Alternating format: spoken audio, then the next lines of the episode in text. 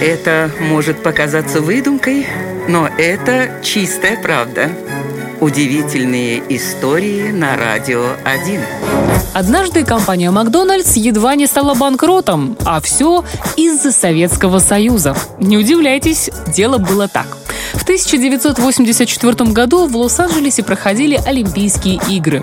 Бургерная решила поддержать свою страну и объявила о беспрецедентной акции. За каждую бронзовую медаль, добытую американскими спортсменами, Макдональдс обещал выдавать всем своим клиентам по бесплатному стакану Кока-Колы.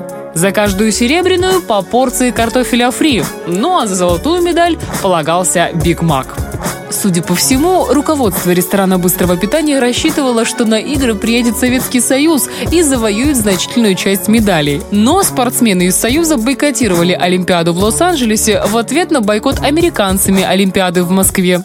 В итоге американцы, не имея серьезных соперников, завоевали просто рекордное количество медалей. 30 бронзовых, 61 серебряную и 83 золотых. За бесплатной едой выстроились миллионы граждан США. И это едва ли не разорило Макдональдс.